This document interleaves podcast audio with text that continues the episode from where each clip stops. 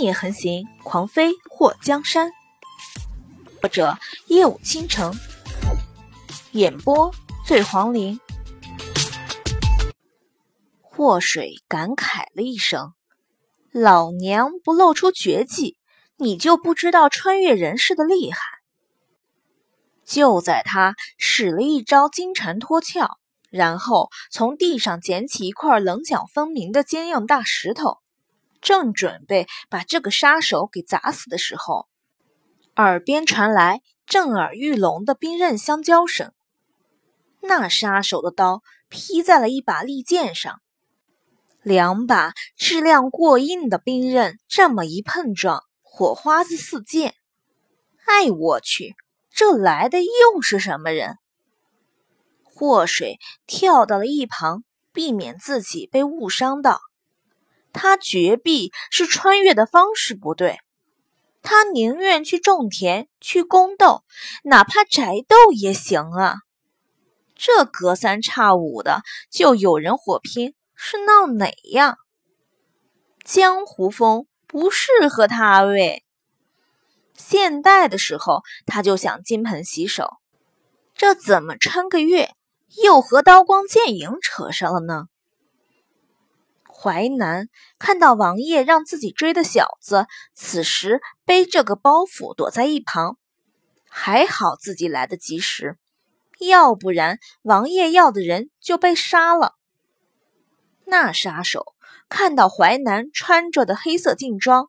左肩上有个金丝绣的颈子，面具后的眼眸一动，动作极快的闪身离开。杀手的突然离开，让淮南都愣住了。这是什么情况？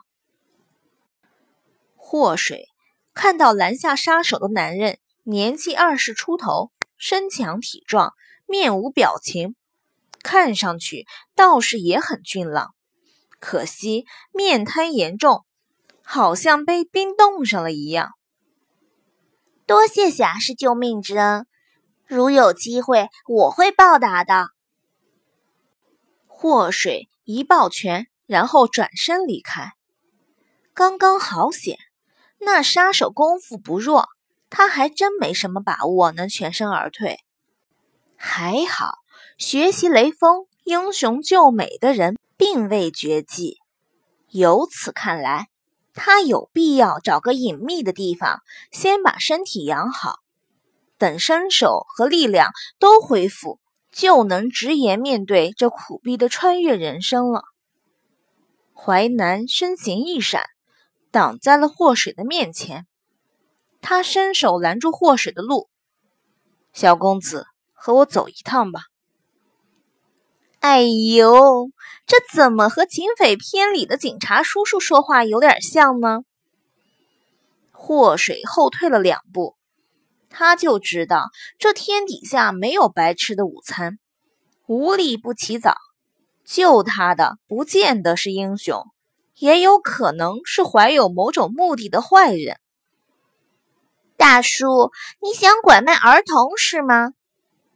祸水掉头就跑。那速度之快，让淮南一愣。这小子那动作挺利索啊，可惜的是，在景王身边的高手面前，就算是只飞翔的雄鹰，也能折了翅膀变成鸡。淮南身形一闪，追了上去，直接挡在祸水面前。哪里走？祸水嘴角一抽。大叔，我还有事儿。淮南面无表情的看着他，我主子要见你，你现在走不了。你主子是谁？祸水此时特别疑惑，这个面瘫的主子，难不成认识他？要不然为何要抓他？你跟我去了就知道了。淮南一掌打过来，在祸水躲开想跑的时候，他点住了他的穴道。祸水在被点住的一瞬间，心里骂娘：他必须要把枪研究出来，下次谁敢用武力对付他的话，他一定一枪崩了他。堂堂杀手圈的祸水，竟然变成了武力值为零的渣渣。想一想，他的眼泪就要掉下来。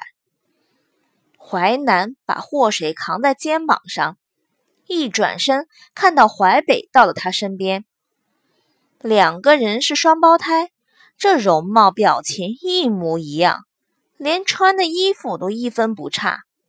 天底下除了景王。慕容随风，怕是无人能分辨出他们谁是谁。淮北，你来干什么？